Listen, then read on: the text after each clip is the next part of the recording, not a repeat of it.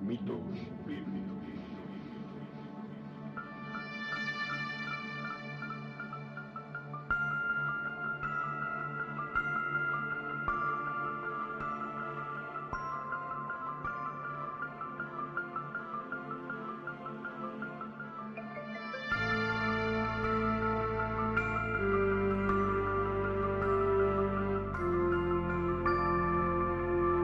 Podcast de análisis y crítica postmodernista de mitos difundidos por textos religiosos, presentado por Oscar Garrido.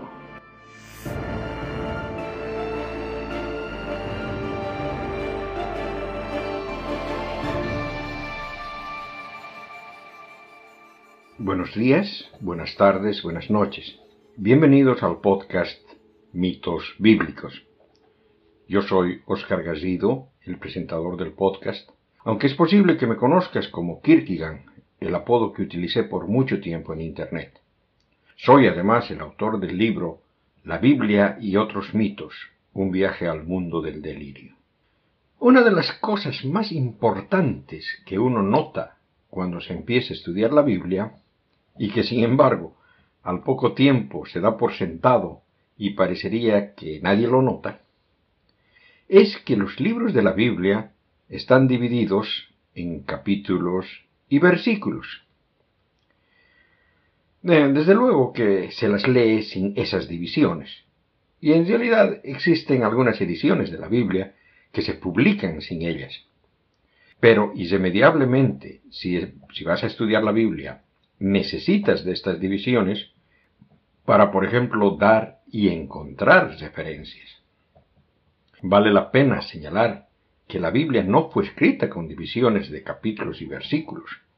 De hecho, tanto el hebreo, el idioma en el que casi todo el Antiguo Testamento fue escrito, con unas pequeñas partes que fueron escritas en arameo, idioma hermano al hebreo, y las partes deuterocanónicas que fueron escritas en griego, el Nuevo Testamento fue escrito en su totalidad en griego.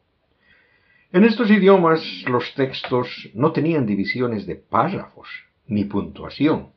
En hebreo ni siquiera habían vocales, lo cual sigue ocurriendo en otros idiomas semíticos.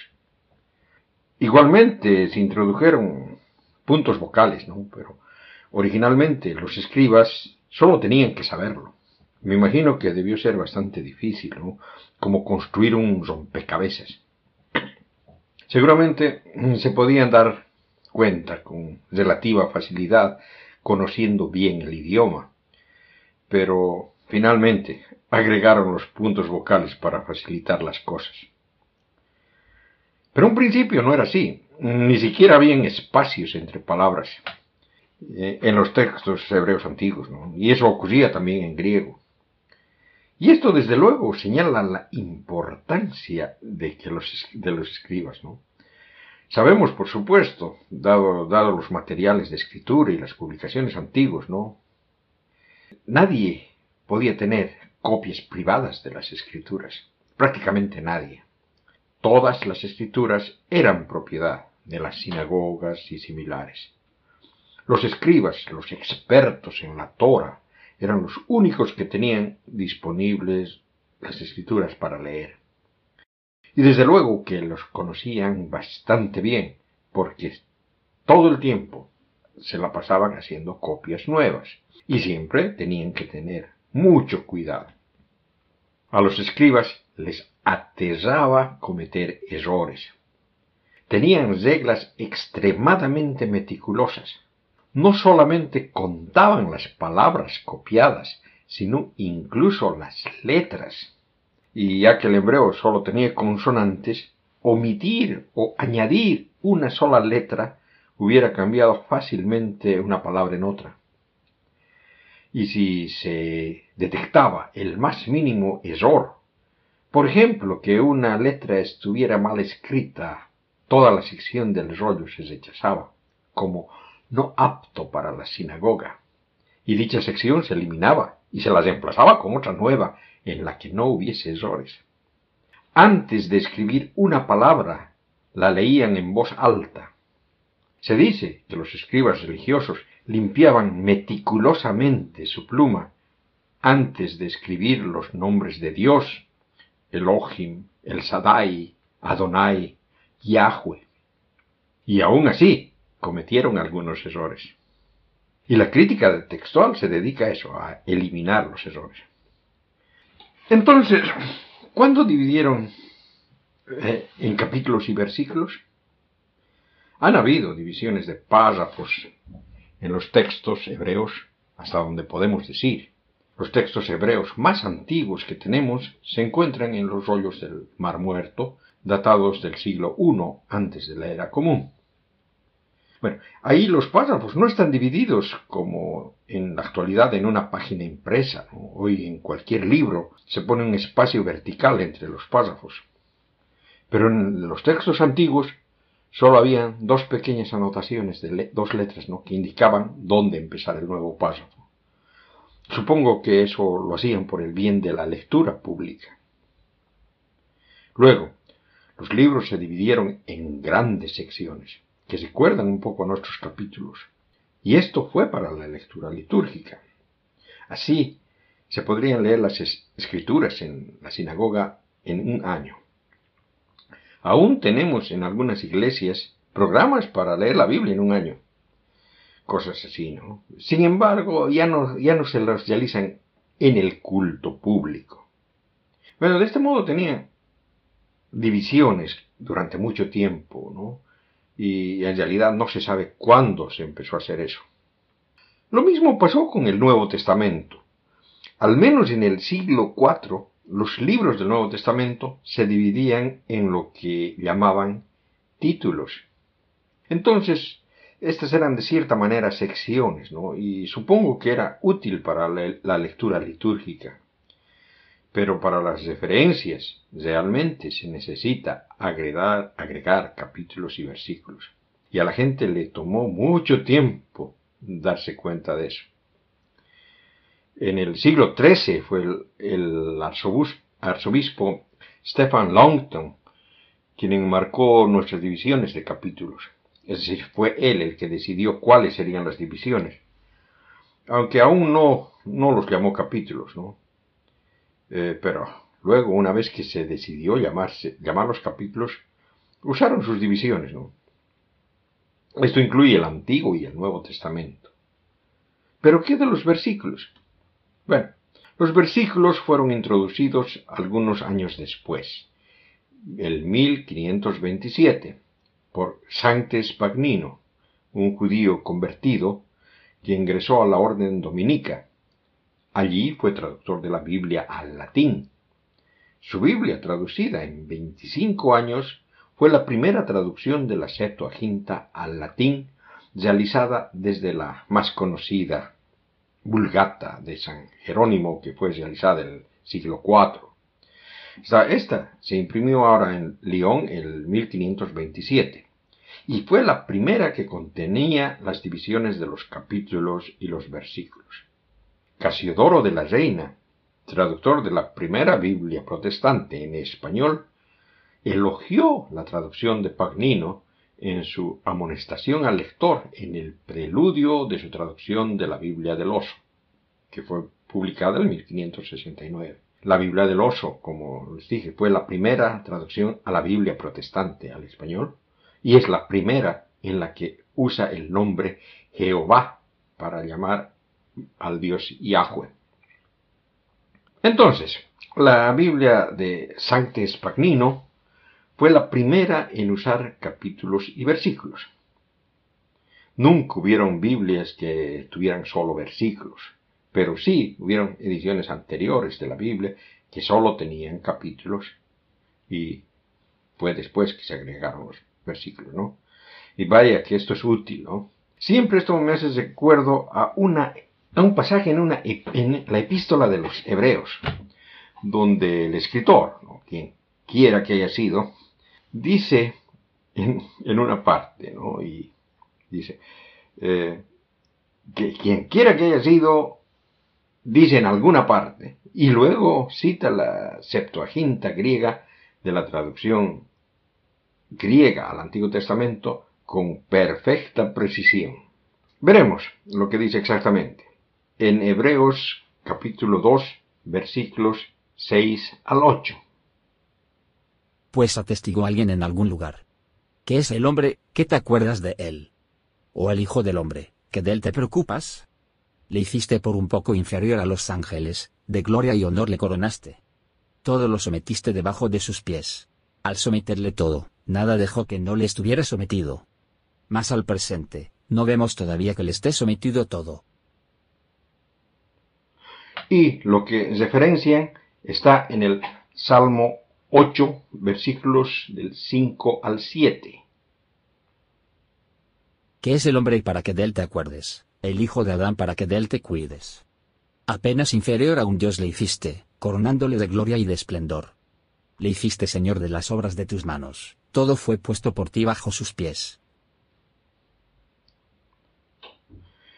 Incluso en la traducción al castellano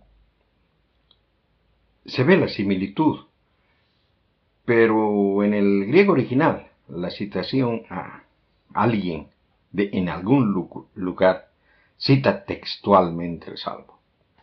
Y lo increíble es que realmente parece que al autor de estos versículos de Hebreos eh, no sabía dónde estaba lo que citaba, aunque conocía el contenido de memoria no podría decirte dónde buscar. Eh, quiero decir, si hubiera tenido una manera de mostrar la ubicación de lo que citaba, quizás habría podido decir cómo encontrarla.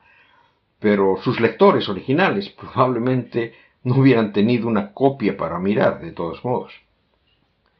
Bueno, por supuesto, si quieres referir a algún lugar de la Biblia, solo se tiene que tener capítulos y versículos eh, para buscar las cosas. Sin ello no se podría referir versículos bíblicos, ¿no? Y no podríamos hacer, decir los versículos bíblicos al robotito. Desde luego, una de las cosas más graciosas que vi en una película de ficción, eh, de esas que me gustan, ¿no? fue la película Constantine con Ken Reeves, donde presentan la la idea, que es bastante absurda, loca, ¿no? de que existe una versión diferente de la Biblia que tiene capítulos adicionales. Pero el que escribió el guion de la película no entendía la notación bíblica y pensó que las divisiones de capítulos y versículos eran divisiones de actos y escenas, como si fuera una obra de Shakespeare. ¿no? Así que en, en el film se ve un supuesto experto en religión y en lo oculto, hablando del acto 17 de la primera de Corintios. Y, por cierto, la primera carta de Corintios solo, solo tiene 16 capítulos. Bueno, Hollywood es imaginativa en eso de, la Biblia, ¿no? El caso más llamativo fue el de Pulp Fiction, de Tarantino, ¿no? En la que mm, Samuel Jackson cita a Ezequiel 25.17 de la siguiente manera. El camino del hombre recto está por todos lados rodeado por las injusticias de los egoístas y la tiranía de los hombres malos. Bendito sea aquel pastor que en nombre de la caridad y de la buena voluntad saque a los débiles del valle de la oscuridad porque Él es el verdadero guardián de su hermano y el descubridor de los niños perdidos. Y os aseguro que vendrá a castigar con gran venganza y furiosa cólera a aquellos que pretendan envenenar y destruir a mis hermanos, y tú sabrás que mi nombre es Yahweh, cuando caiga mi venganza sobre ti.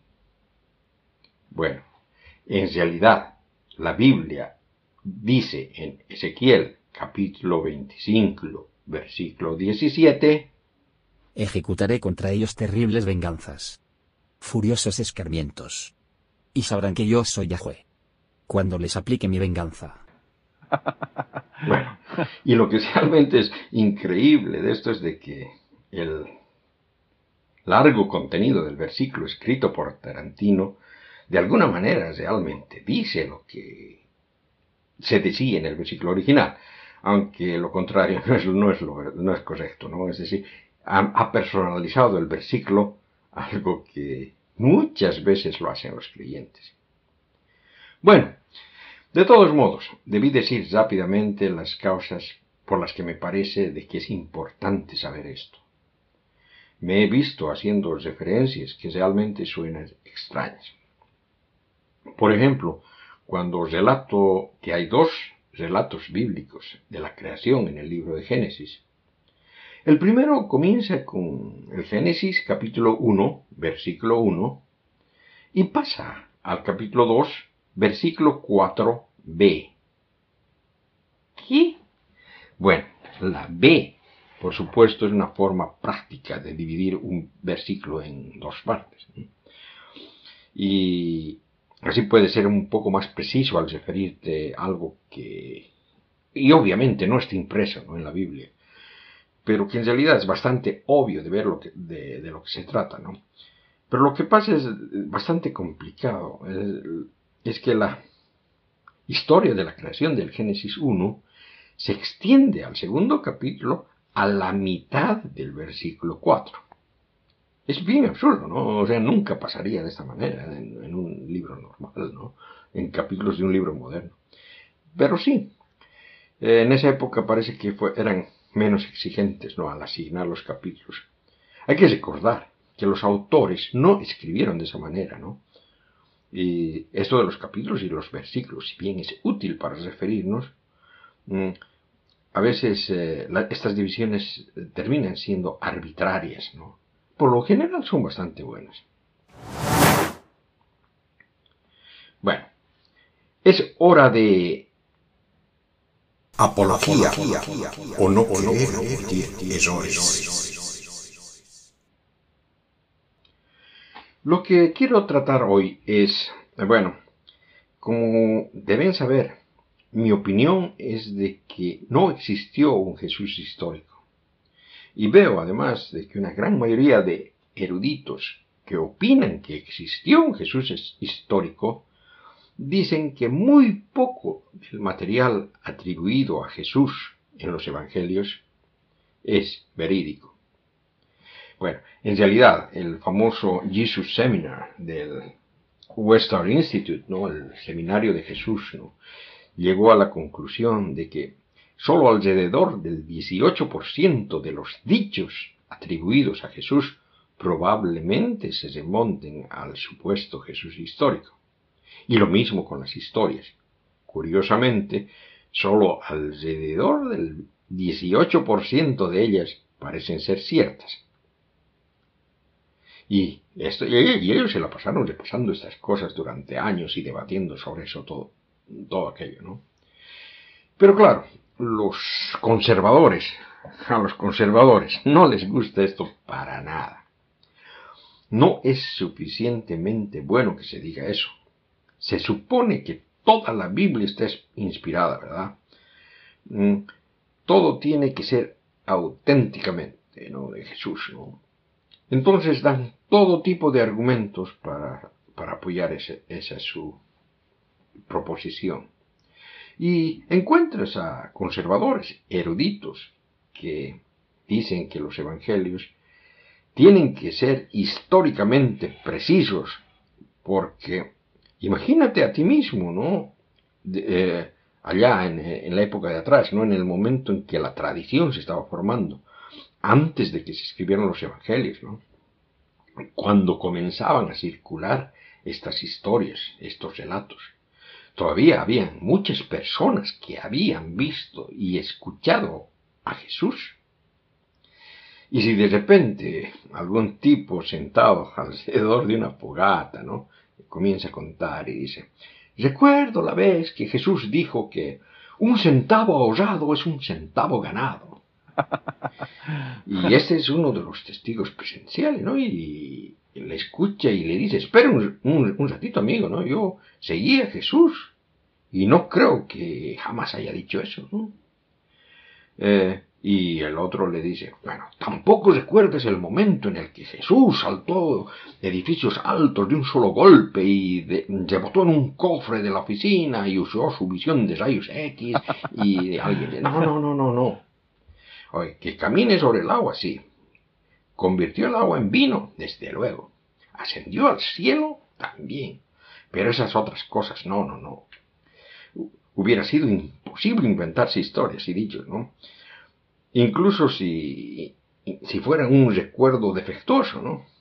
Es decir, incluso si hubieran intentado engañar a alguien, no funcionaría, ¿no? Eh, gente, eh, incluso, incluso si se trata de testigos hostiles, no dejarían hacer eso.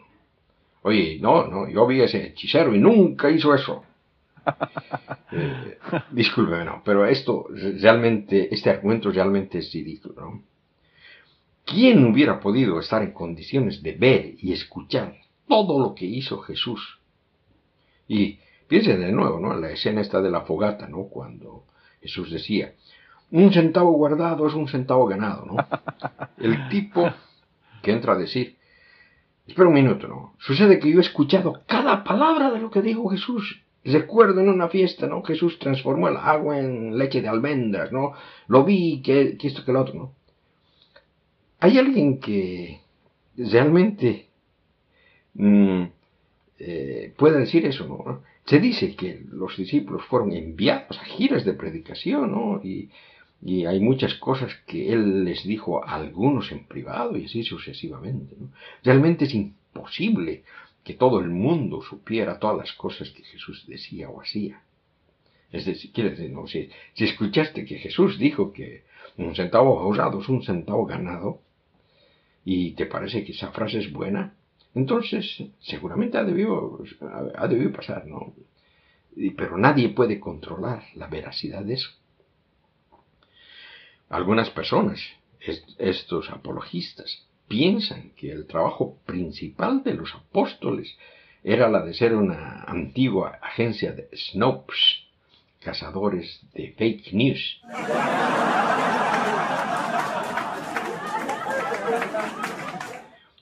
Esos tipos que rastrean rumores y los exponen, ¿no? Era eso lo que hacían Pedro, Andrés, Felipe y todos esos tipos. Eh, eran cazadores de fake news, ¿no? Sobre Jesús. ¿Crees que eso dijo Jesús? No, no, no, no, te equivocas. Todo este asunto es simplemente absurdo, ¿no? Incluso si hubiera testigos, y cuando se habla de la redacción de los evangelios, ¿no? La redacción de los evangelios escribieron mucho después de la guerra judía con Roma, ¿no? Galilea estaba devastada realmente quedaban muchos testigos presenciales. No, no es, no es probable de todos modos, ¿no? Así que eso que es tan fundamental para la defensa de la precisión histórica de los evangelios, lamentablemente está llena de agujeros.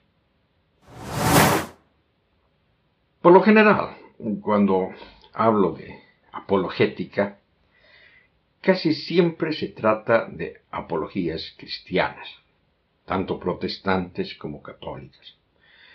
Pero para variar hoy quiero, quiero hablar un poco de los israelianos. Bueno, los israelianos, lo primero que uno nota de esta secta es su símbolo, que es una extraña mezcla de una estrella hexagonal judía con la esvástica nazi. Bueno, pero de lo que quiero hablar es que los israelianos, ¿no?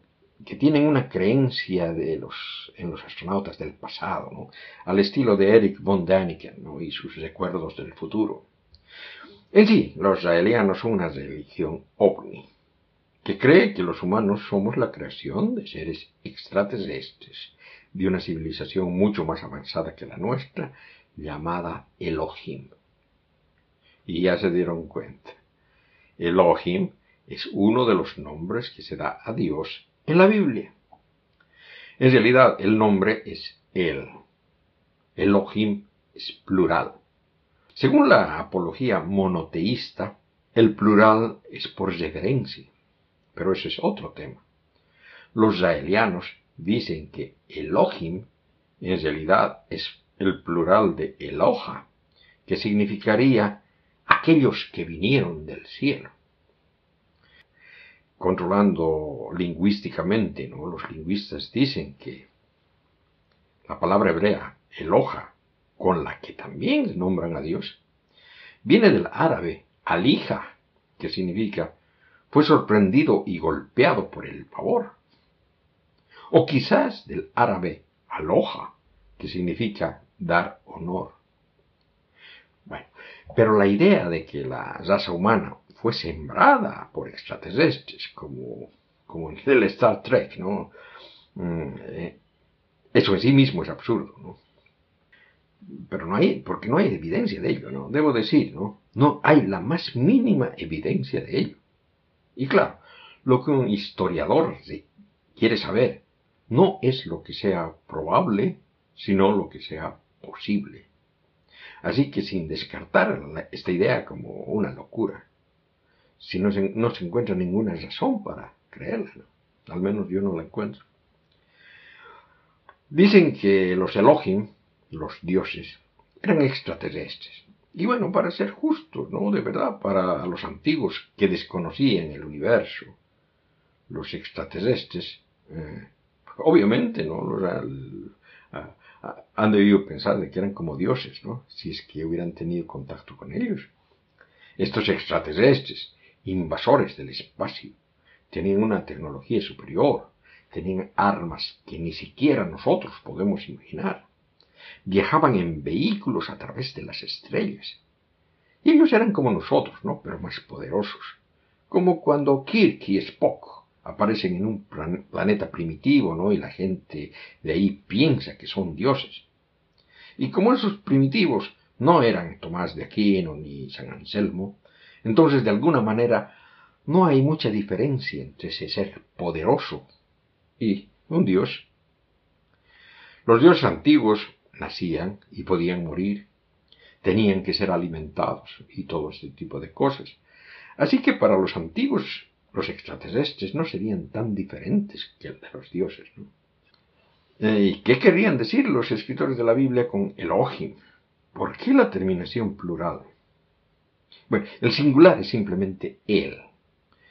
Eh, los conservadores acostumbran decir, bueno, los judíos siempre han sido monoteístas y cuando usan la terminación en plural es una especie de abstracción de majestad. Y Realmente hay una base lingüística para eso, ¿no? Pero, y posiblemente, tal vez podría significar esto, pero hay un puñado de lugares en el Antiguo Testamento, en hebreo, donde se usan verbos o adjetivos en plural, lo que hace que el término Elohim tenga que significar los dioses. Pero las referencias al dios hebreo y el contexto hace que uno tenga que preguntar, si los escribas habían editado una referencia original a los dioses cuando estaban tratando de acomodar las escrituras a, a la nueva doctrina del monoteísmo. Es decir, la fatiga editorial hace que, que a veces se pierda y aparezca esto en algunos lugares. ¿no? Eh, por ejemplo, en la historia de la creación de siete días y la historia del jardín del Edén, que hay dioses, ¿no? Y dicen, por ejemplo, hagamos al hombre a nuestra imagen. Y así ellos fueron hechos hombre y mujer. Lo que tiene que significar que habían dioses y diosas, ¿no? O incluso más, ¿no? En la historia del Edén. Mm, aquí que, aquí que han comido la fruta. Entonces se les han abierto los ojos, se han convertido en uno de nosotros. Y ese no puede ser el plural majestuoso, ¿no? Eso es hablar en plural. Y claro, sabemos, eh, por supuesto, ¿no? los políticos actuales creen ser dioses también porque siempre hablan así en plural, ¿no? Siempre te dicen, lo estamos considerando. Y yo le miro y le digo, yo solamente veo uno a uno de ustedes.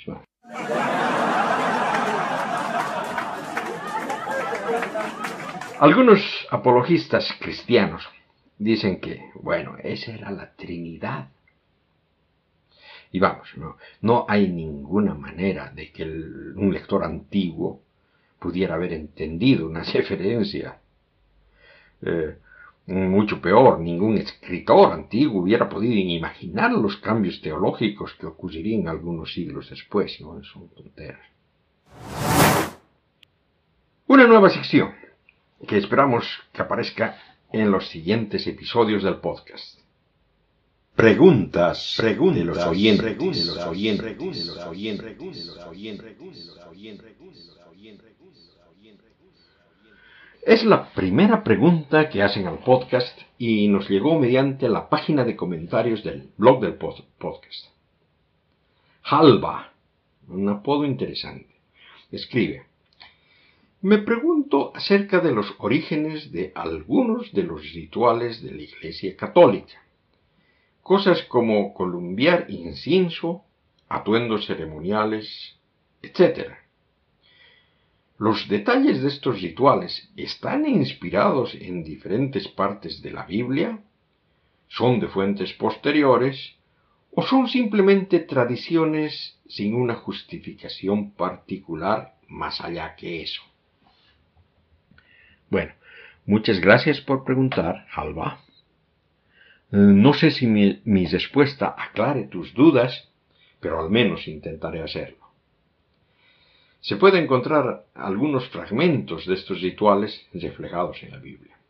Por ejemplo, en el libro del Apocalipsis se habla de un ángel con un badil de oro en la mano que lo balancea y el humo del incienso se eleva hasta el cielo y se presenta las oraciones de los santos de Dios.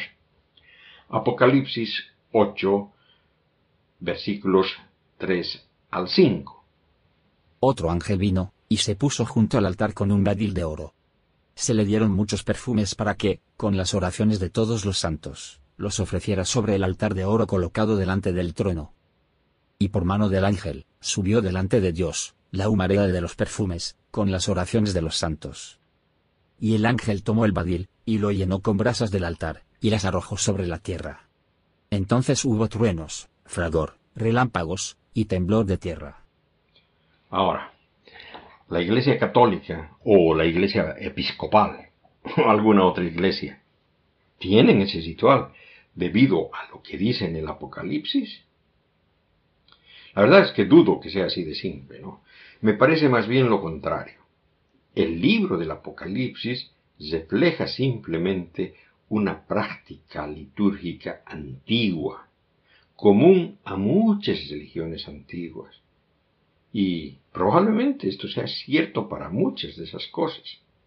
Incluso la Eucaristía, el derecho masivo al cuerpo y la sangre de Cristo, es del mismo tipo que vemos en religiones antiguas como en el mitraísmo o en los cultos a Dionisio, a Osiris, Isis y muchos más, ¿no? De hecho, creo que viene de la religión de Osiris y Isis, porque el asunto de que el vino sea la sangre de alguien y el pan sea el cuerpo de alguien es exactamente la misma imagen que ocurre en el culto de Osiris Isis, ¿no? Porque ambas, bueno, en el, en el caso de Osiris Isis, originalmente la sangre era la cerveza y el pan representaba el cuerpo, ¿no? Mm, esto, esto representa, de cierta manera, la vitalidad de la naturaleza, ¿no?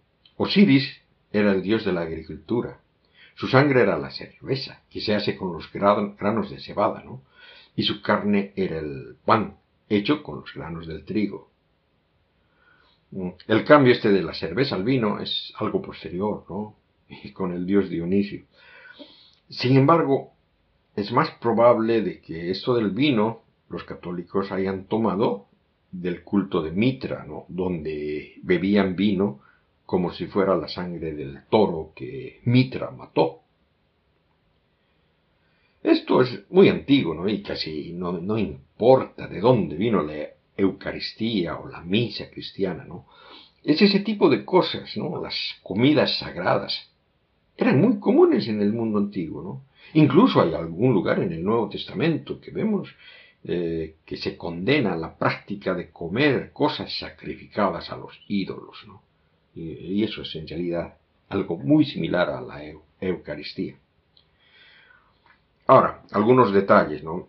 Sin embargo, mm, eh, parecen derivar del ornamento del Estado romano, como sus, las vestimentas litúrgicas del clero católico romano. ¿no? Al menos eh, he leído que representaban mm, eh, que se presentaban eso, ¿no? simplemente al, hacerse cargo de las mm, vestimentas de, los funcionarios, alguna vez civiles, ¿no? La iglesia cristiana fue asumiendo cada vez más funciones del gobierno en el Imperio Romano y por eso no es sorpresa de que se hicieran cargo también de gran parte del ritual cívico. Bueno, también he leído, ¿no? De que la mitra papal se haya tomado prestado, haya tomado prestado el símbolo del pez que usaban ciertos sacerdotes antiguos debido al carácter sagrado del símbolo del pez, ¿no? Como símbolo de la fertilidad y la vida. Entre los pitagóricos y, de verdad, eso es muy posible, ¿no? No, no sé cómo se podría probar eso, ¿no? Pero es una inferencia natural de que algunas representaciones y descripciones de vestimentas sacerdotales y cívicas del mundo antiguo, parece que en la antigüedad tardía, es decir, un par de siglos después de la, eh, de la época del Nuevo Testamento. ¿no? Y estas prácticas fueron asimiladas por el cristianismo.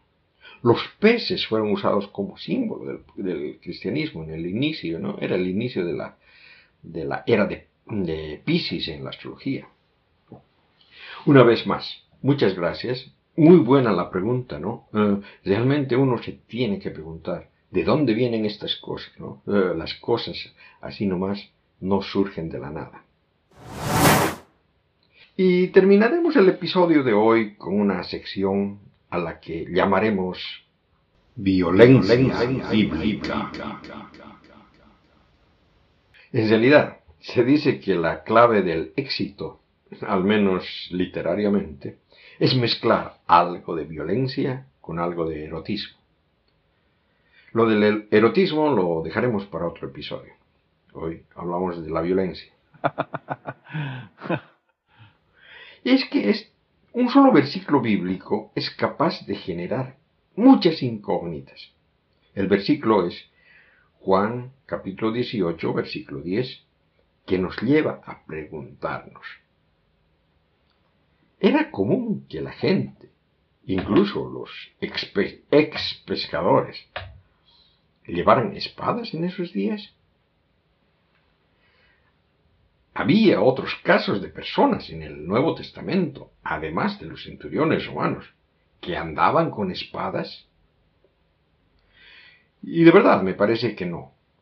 Pero en Lucas, en el capítulo 22, en la escena de la última cena, Jesús les dice a los apóstoles, ¿recuerdan cuando les envía a predicar?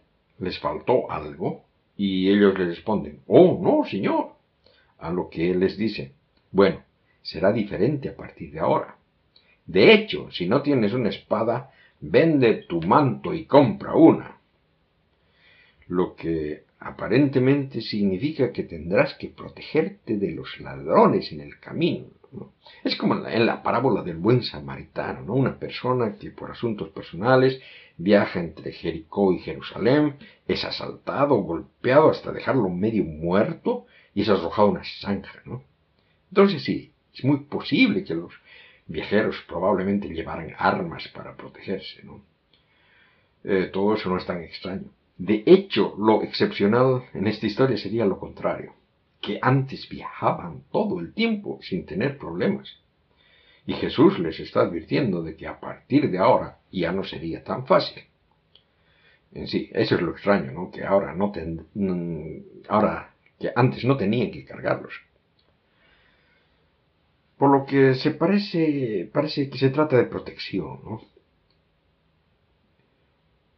Ah, da a entender de cierta manera que antes había, tenían una protección divina, ¿no? que de alguna manera esa protección divina dejaría de funcionar.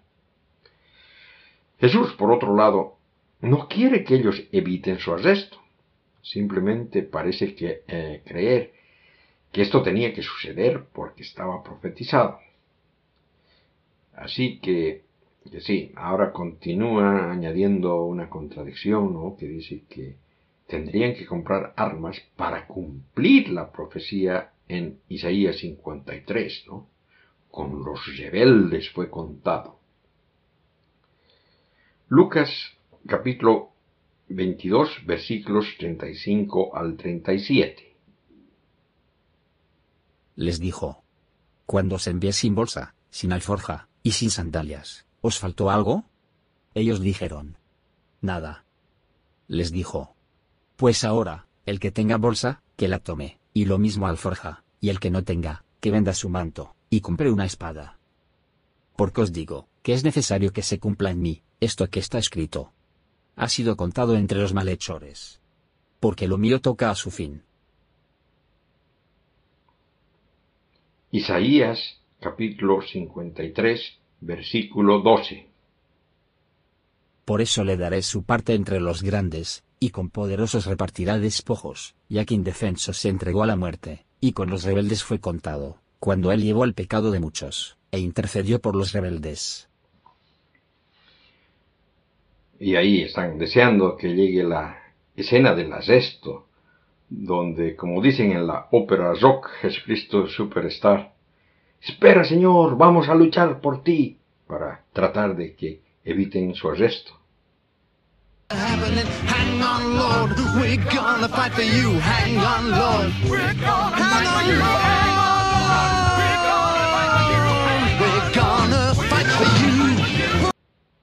O en castellano, Señor, yo lucharé, lucharé por ti, yo lucharé Señor, yo te defenderé, oh Señor, yo te defenderé, oh Señor, yo te defenderé, oh Señor, yo te defenderé. Entonces Jesús no quiere que ellos eviten su arresto. Simplemente se imagina que esto tiene que suceder porque está profetizado.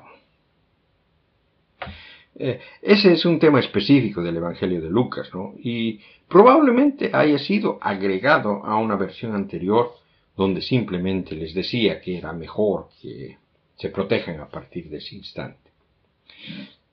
Esto, desde luego, implica que Jesús no enseñaba pacifismo absoluto. Sin embargo, hay más cuestiones sobre el arresto de Jesús. En el Evangelio de Juan se dice que Simón Pedro sacó su espada e hirió al sirviente del sumo sacerdote Caifás, llamado Malco, y le cortó su oreja. ¿Por qué no arrestaron inmediatamente a Pedro por cortarle la oreja al sirviente Malco? Es que al sumo sacerdote realmente no le importó mucho que su sirviente tuviera semejante desgracia. Juan capítulo 18 versículo 10. Entonces Simón Pedro, que llevaba una espada, la sacó, e hirió al siervo del sumo sacerdote, y le cortó la oreja derecha. El siervo se llamaba Malco. Desde luego, los evangelios anteriores no dicen quién fue el discípulo, ni mucho menos quién fue el sirviente desorejado. Esa es una tendencia en la construcción de las leyendas. Las versiones posteriores empiezan a identificar a las personas que, que se dejaron sin nombre en versiones anteriores. En Marcos, Mateo y Lucas es un discípulo no identificado el que lleva el arma, y la víctima es un sirviente no identificado de Caifás. Pero lo que todos concuerdan es que alguien tenía una espada y que con esta golpeó al sirviente. Y por supuesto, no estaba tratando de cortarle una oreja. Eso no tendría sentido. Lo que estaba tratando de hacer era partirle el cráneo. Entonces, desde luego, ese es el inicio de una batalla campal, que Jesús inmediatamente lo detiene en los evangelios, ¿no? No quiere que esta batalla suceda. Pero aún así, desde luego, el combate habría comenzado. ¿Y cómo Pedro se libró del arresto? Bueno, esta es una señal clara de que todo esto es completamente ficticio. Como es una, o, es una versión tal vez descrita de un original en el que Jesús era algo así como un revolucionario fanático, ¿no? Y que por eso lo estaban arrestando. Y naturalmente viajaba con un grupo de guardaespaldas armados que luchaban. Y tienen un tumulto allí, ¿no? Y se dice que huyeron de la escena como si esperaran peligro. Quién sabe lo que habría pasado. Y supongo que se podrá decir, sin embargo, que en cualquier caso, el hecho de que huyan Podría ser para evitar que los arresten o para evitar represalias. Pero en realidad esto puede ser un vestigio de un cabo suelto que dejó ese hilo, que como dice, digamos, en el libro de, Reslan, de Reza Aslan, en su libro Celote, que quizás hubo un elemento militar, no solo en esto, sino también en el incidente de la toma del templo, ¿no? que en realidad fue lo que dio el motivo para la detención de Jesús. Bueno, y eso fue todo por hoy. Muchas gracias por acompañarme en este episodio de Mitos Bíblicos. Por favor, envíen preguntas, comentarios o cualquier otra retroalimentación sobre el programa mediante la app de Anchor, mediante comentarios en iVoox o mediante la sección de contactos del blog del podcast que está en mitos bíblicos sin espacios ni acentos webnode.com también me pueden encontrar en mi página de Facebook, facebook.com barra diagonal dr.oscar.gallido, en Telegram, Oscar Gallido sin espacios, o en la flamante cuenta de Twitter de mitos bíblicos. Mitos bíblicos se distribuye a las más importantes plataformas digitales y si tu app favorita te permite realizar comentarios, te agradeceré mucho que lo hagas. Y si te gustó este episodio, suscríbete y compártela con tus amigos.